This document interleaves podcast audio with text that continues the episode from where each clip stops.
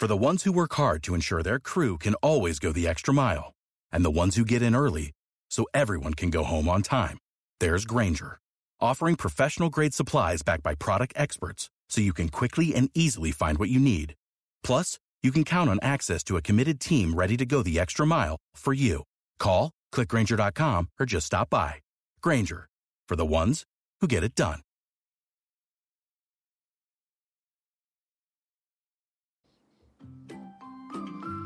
Muy buenas a todos y bienvenidos al episodio número 21 del podcast de Autoforma. Hoy eh, vamos a poner la entrevista que le he hecho esta mañana a Estivaliz Echevarría Calvo, directora de Desarrollo de Negocios de Editorial e-Learning. Hemos hablado de temas muy interesantes, muy relacionados con la transformación digital, la transformación de los contenidos eh, que impartimos en nuestros centros de formación a lo digital. Hemos hablado de gamificación, de metaverso y cómo todo va a evolucionar. No te la pierdas, que la entrevista ha estado estupenda. Antes de pasaros a ella, quiero recordaros que si no sois socios de Autoforma, tenéis la opción de una reunión de 15 minutos con nosotros.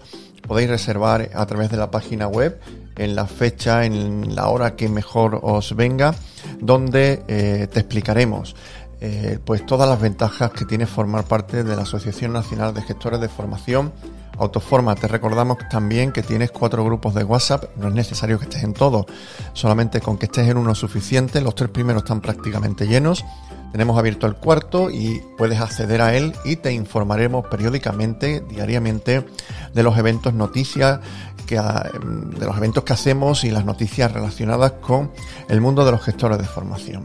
Te invitamos a que formes parte de estos cuatro grupos de Autoforma, grupos de WhatsApp.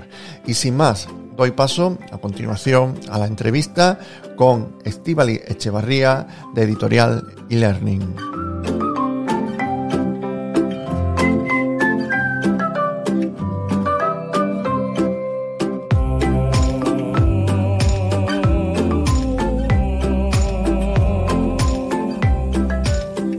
Muy buenas a todos y bienvenidos un día más a Autoforma al día, el programa de los gestores de formación, el programa de los que gestionamos la formación programada a empresas, el programa de la Asociación Nacional de Gestoras de Formación. Hoy, programa número 217 de 24 de febrero de 2022 y vamos a hablar de un tema que a mí me apasiona, que es el mundo del, eh, de los contenidos e learning.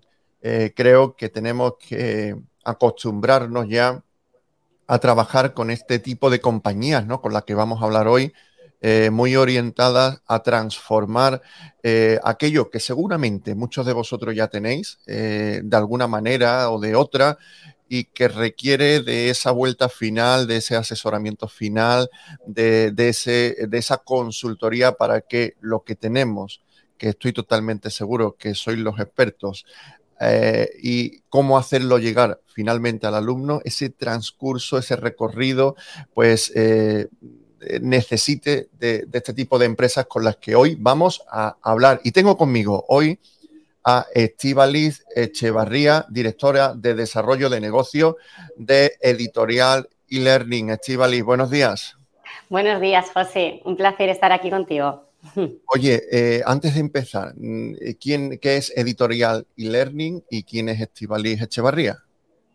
Bueno, pues Editorial e-Learning es una empresa, como su nombre dice, es una editorial, ¿no? Eh, digital, pero bueno, también tradicional, también de papel, ¿no? De hecho, venimos de ahí. Y, bueno, generamos diferentes contenidos de, de formación, bien sean para formación en empresas, para formación educativa, nuestros, ¿quién puede ser nuestros clientes? Pues cualquier tipo de empresa que tenga una necesidad, formativa, bien sea interna o externa, brevemente, ¿no? Entonces, bueno, cómo evoluciona la editorial de cuando empezó en papel, creando manuales, ¿no? Para certificados de profesionalidad, etc.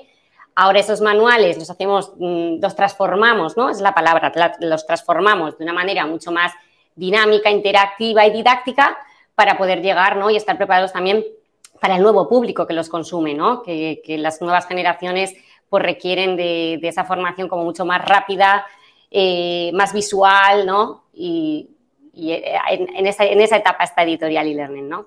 Pues, eh, oye, una, eh, eh, supongo que ahora tenemos a muchos profesores viéndonos, o nos van a ver el vídeo seguramente. lo que yo decía, oye, yo tengo unos recursos, yo he hecho una serie de vídeos explicativos sobre el tema que domino. bueno, tú dices que vienes del papel también, ¿no? Que venís del papel.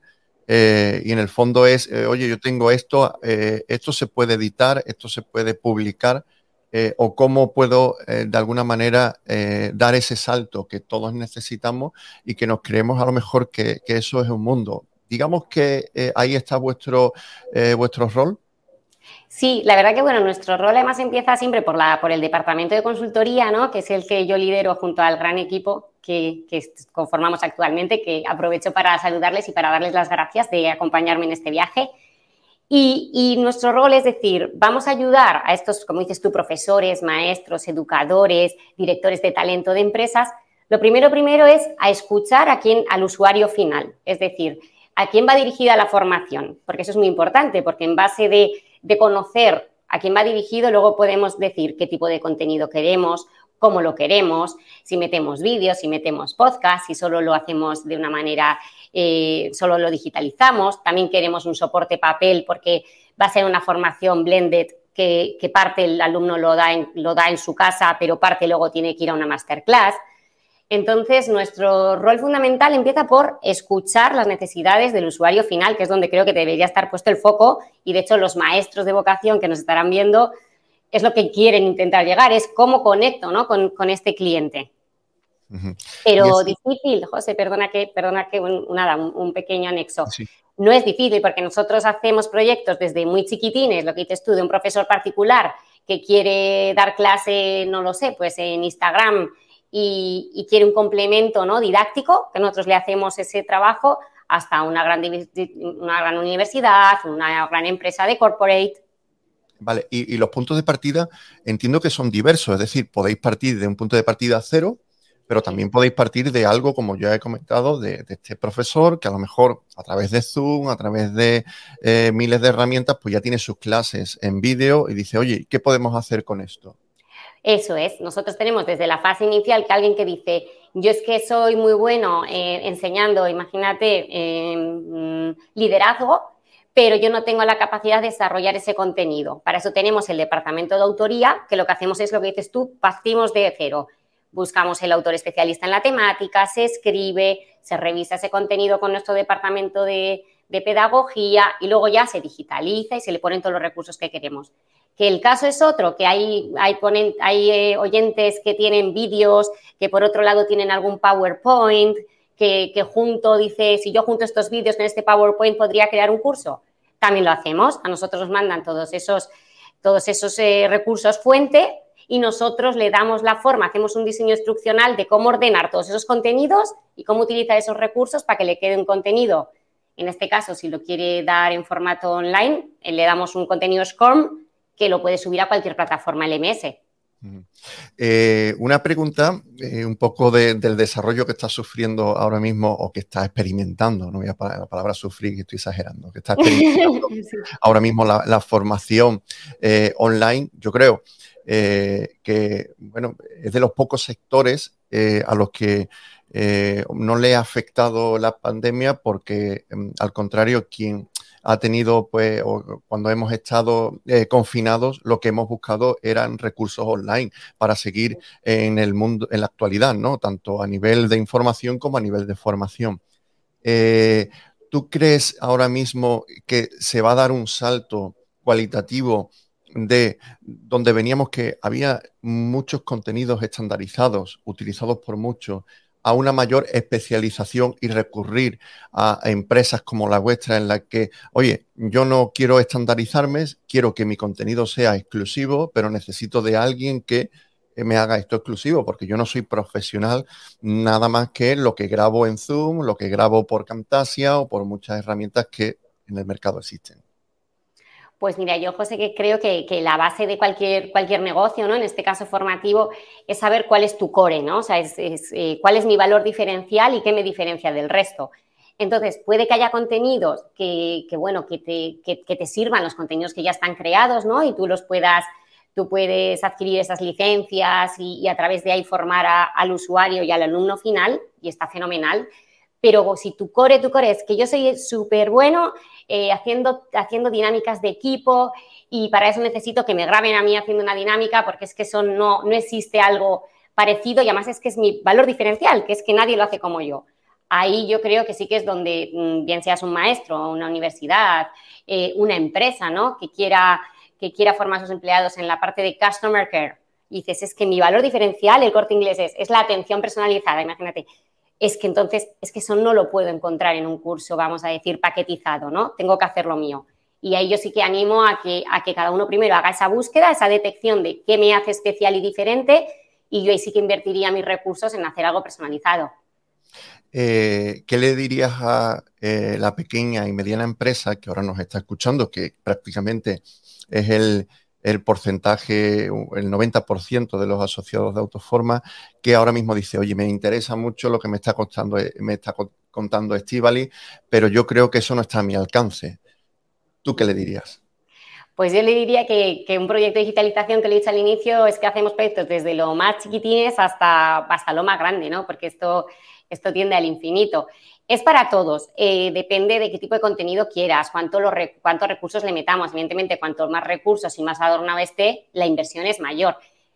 ¿Qué es lo importante también? Desde una escuela pequeñita, poniéndome en, su piel, detectar, eh, vale, vamos a, vamos a hacer un presupuesto tipo, vamos a calcular y tú que eres el, el, que comercializas ese curso, dices, yo lo vendo a mm, X euros, perfecto. A partir de 10, 15 alumnos lo he amortizado y tú, y, tú, y tú sabes que eres capaz de conseguir esos 15 alumnos, pues adelante, ¿no? Porque se te va a amortizar, lo que se llama en economía, ¿dónde está tu break-even, ¿no? Entonces, yo, yo por eso animaría a que de verdad digitalizar no es que sea caro. Y punto número dos, no es un gasto, sino una inversión.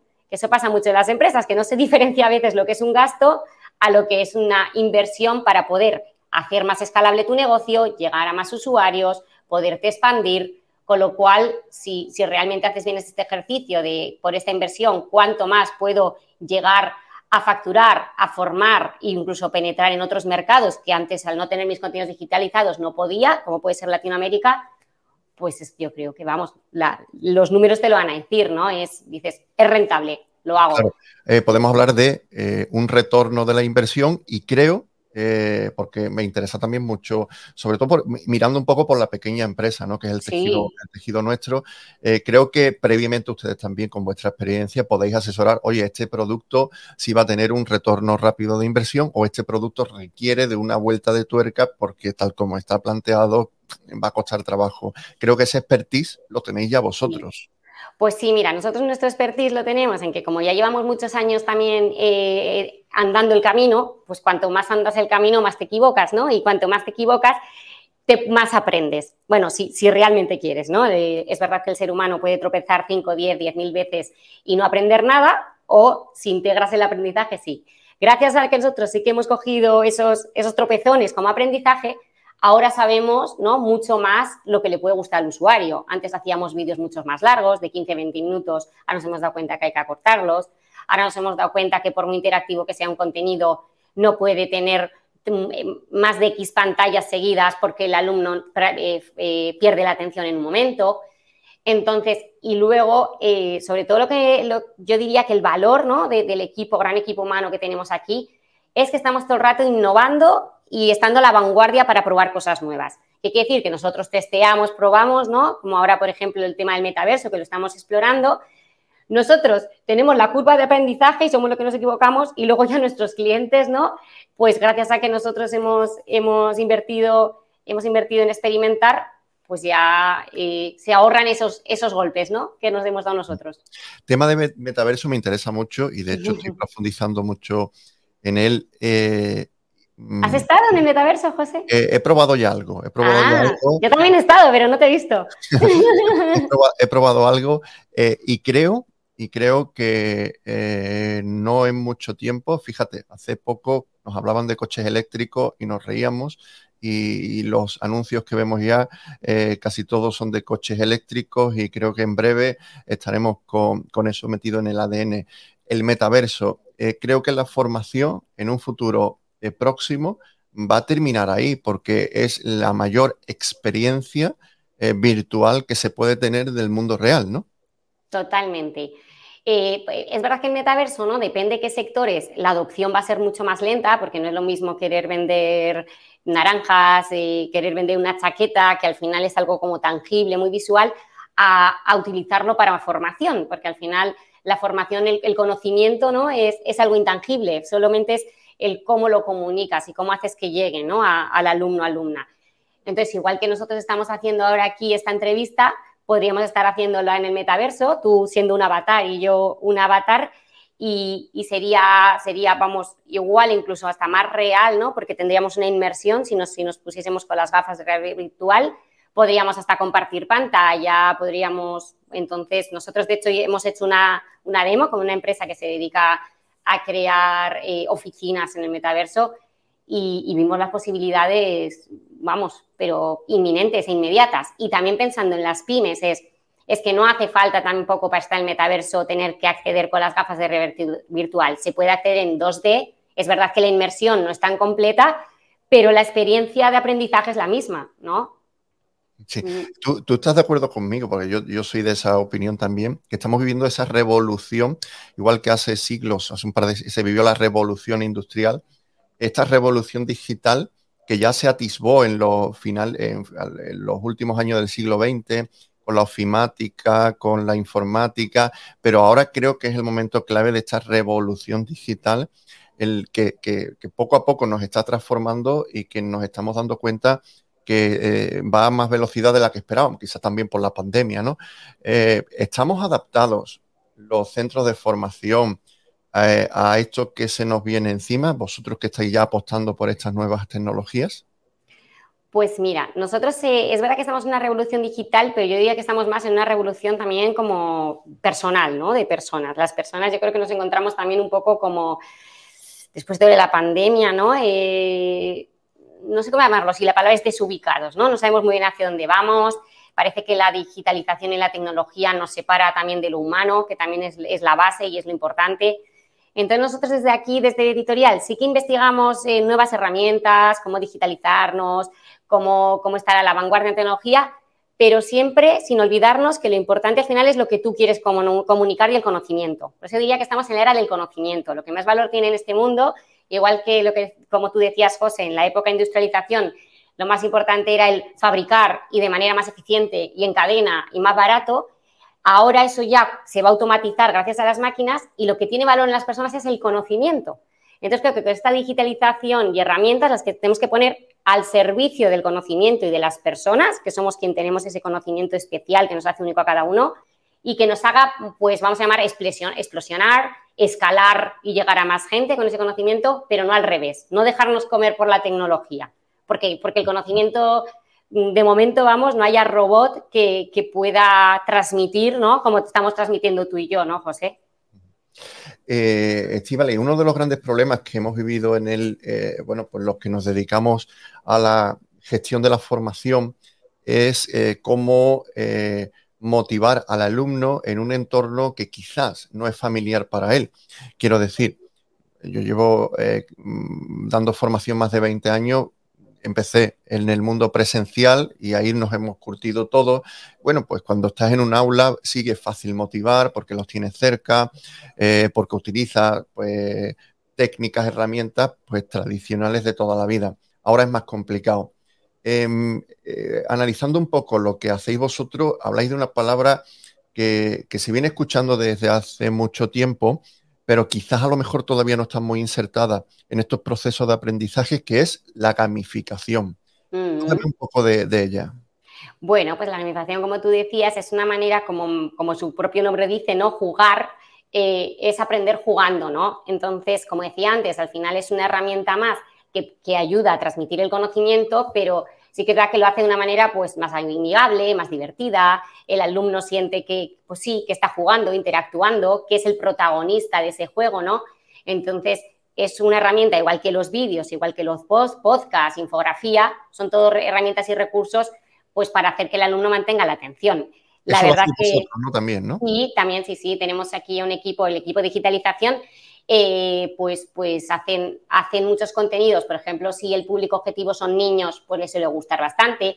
Por ejemplo, para un proceso de onboarding, ahora que, que cada uno se empieza a trabajar en una empresa, cada uno en una ciudad, porque todo el mundo teletrabaja, dices, ¿y quién me hace el onboarding? ¿no? ¿Quién me espera cuando llegue mi primer día? Pues de una manera gamificada eh, puedes hacer un avatar que sea una persona que te recibe en la empresa, te explica cómo funciona la intranet, cuáles son los horarios, te puede enseñar el organigrama de la organización. Entonces, por ejemplo, para procesos de onboarding también funcionan bien. Y, bueno, y para cualquier otro tipo de aprendizaje. Nosotros hicimos una demo para la última feria en la que estuvimos en Madrid de, cómo enseñar eh, herramientas de marketing gracias a, que ayudabas a un avatar, ¿no? A tomar decisiones ¿no? sobre su negocio. Y si, si hacía la opción A, entonces la propia gamificación te da un feedback de, ah, bueno, podrías haberlo hecho de esto, pero ten en cuenta que sobre lo que hemos visto en el tema 1 hubiese sido mejor la opción B por esto, esto y esto, ¿no? Entonces, es, una manera, es otra buena manera, muy buena manera de aprender, ¿no? O sea que la gamificación va hasta el infinito.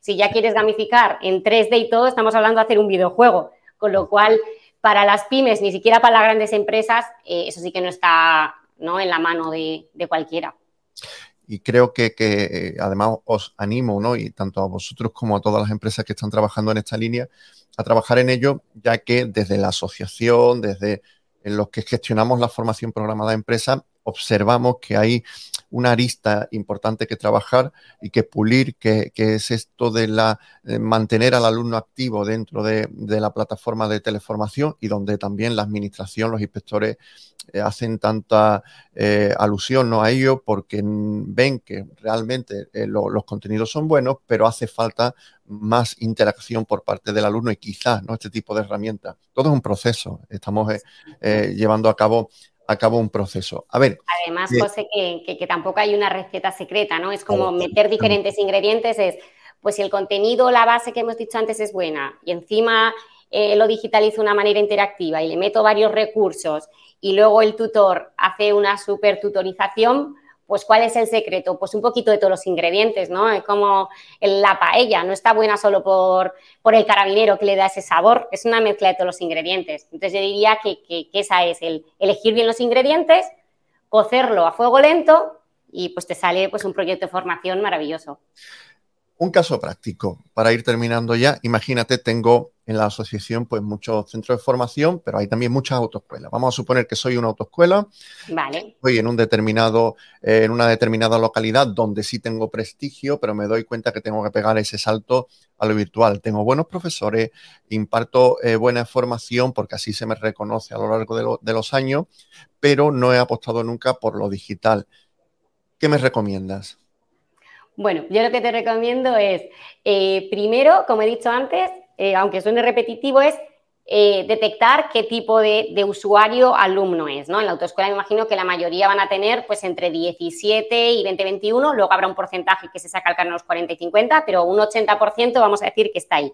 Con lo cual, conociendo a este público objetivo, que es un público muy joven, que está acostumbrado a la pantalla, al vídeo y al microlearning, en base a eso recomiendo, vale, esto de parte ya la sabemos y si no nosotros os ayudamos a detectar esas necesidades. A partir de ahí es, ¿qué recursos tengo? Tengo ya, tengo los manuales, no los tengo, eh, tengo profesores que me pueden escribir ciertos manuales, etc. Y una vez que ya eh, hayamos evaluado a quién va y de qué, de qué partimos, hombre, yo recomendaría que nos llamen a nosotros y que les acompañamos en el proceso, ¿no? De, de decir realmente eh, si el contenido es bueno, partimos de ahí y ahora vemos de qué manera lo digitalizamos interactivamente, cuántos vídeos metemos, podcast, que podcast, por ejemplo, para este público yo lo veo una herramienta súper potente porque al final los jóvenes van siempre con los auriculares. Es el gran tapado, yo lo digo porque nosotros ahora en Autoforma estamos apostando por los podcasts, es el gran tapado del mundo digital y va a explosionar. ¿eh? eh Totalmente, José. Es que nosotros eh, hicimos un webinar hace poquito, además mi compañera Yanira y lo decía, dice, es que el podcast yo creo que todavía la gente no, no, no le ha dado la importancia que tiene en la formación. Yo particularmente, entre que voy y vengo del trabajo, entre que estoy cocinando, yo siempre estoy escuchando podcast, eh, pues de, algún tema que me interesa. Y es que es una manera que aprendes sin darte cuenta y no te requiere tener un espacio y un momento tranquilo delante de la pantalla, ¿no? Entonces, por ejemplo, para las autoescuelas, yo veo súper potente el que los, eh, los, alumnos estén, van al instituto, vuelven o a la universidad y escuchan un tema, el tema 2, el tema 3, 4, cuando llegan a casa hacen los test y se dan cuenta que se lo saben. Dicen, ¿cuándo he aprendido? Si no me he dado cuenta. Que eso es lo bueno, ¿no? El, el aprender sin darte cuenta. Porque una cosa es estudiar, otra cosa es aprender, ¿no? Entonces. Totalmente de acuerdo. Oye, pues vale, soy la autoescuela. ¿Cómo me puedo poner en contacto con vosotros para eh, empezar a hablar? Bueno, mira, lo mejor, mejor, mejor es que nos vayáis a visitar a Málaga, porque además hace, hace un sol estupendo, que aquí estamos... Aquí está muy mal en Málaga. Entonces, quien quiera venir a Málaga, aquí está nuestra casa, ¿no? En calle Arango número 6, que está en la web. Si no, pues en editorialearning.com, en háblanos arroba editorial.com, en LinkedIn, en, Twitter, o sea, estamos por todas partes. Y en mi LinkedIn personal, que es Estivaliz Echevarría Calvo. Eh, vamos, ¿qué vías para, para, para encontrarnos hay? Perfecto. Y la pregunta más difícil que te voy a, hacer, seguramente te dirá alguno, pero es que esto es muy caro, seguramente va a ser muy caro. ¿Tú qué tienes que decirle? Primero, que, las cosas no son ni caras ni baratas, eh, las cosas es valen lo que valen, ¿no? Por la calidad del servicio que se aporta, eh, que la inversión, eh, como he dicho antes, si se rentabiliza, es que no es caro. Si hacemos un contenido que nunca se consume y que no llega al público, es caro. Pero como yo te garantizo que hacemos un contenido de calidad porque le ponemos mucho cariño, pasión y amor, además de todos los recursos digitales y audiovisuales de lo que partimos, pues es que te va a resultar hasta barato. A mí es que yo cuando lo pienso digo, pues es que somos baratísimos, porque, porque ¿cómo se mide todo este conocimiento, ganas, pasión, ilusión que pone todo el equipo editorial? Muy bien, Estivali. Oye, pues nos hemos ido casi a 25 minutos de entrevista. ¡Anda! Me tiraría casi el doble. Es que hablo mucho. mira, mi, director Carlos Mejía me lo dice, que hablo mucho. No, pero ah, es muy interesante el tema y además me, me, apasiona mucho porque creo que estamos viviendo pues un momento de transición en la formación desde lo analógico a, lo digital y empresas como, como la vuestra pues estáis siendo protagonistas de, este cambio. Muchas gracias, Estivali. Gracias a ti, José. Ha sido, ha sido un placer conocerte virtualmente. La siguiente vez ya veremos si nos vemos en, en Sevilla, en Málaga o en el metaverso, quién sabe. Muy bien, Estivali, un placer. Eh, te invito pues en unos meses a volvernos a, a, ver aquí en Autoforma al Día y actualizar ¿no? información que estoy totalmente convencido que lo que será cuatro, cinco, seis meses, antes a lo mejor eran cinco o seis años, pero ahora es que vamos evolucionando de una manera eh, muy rápida. Muchas gracias, gracias a todos. Si os ha gustado el programa, le dais un like, suscribiros al canal de YouTube de Autoforma y os esperamos en el próximo Autoforma al Día. Gracias, Estivali, y un saludo a todos.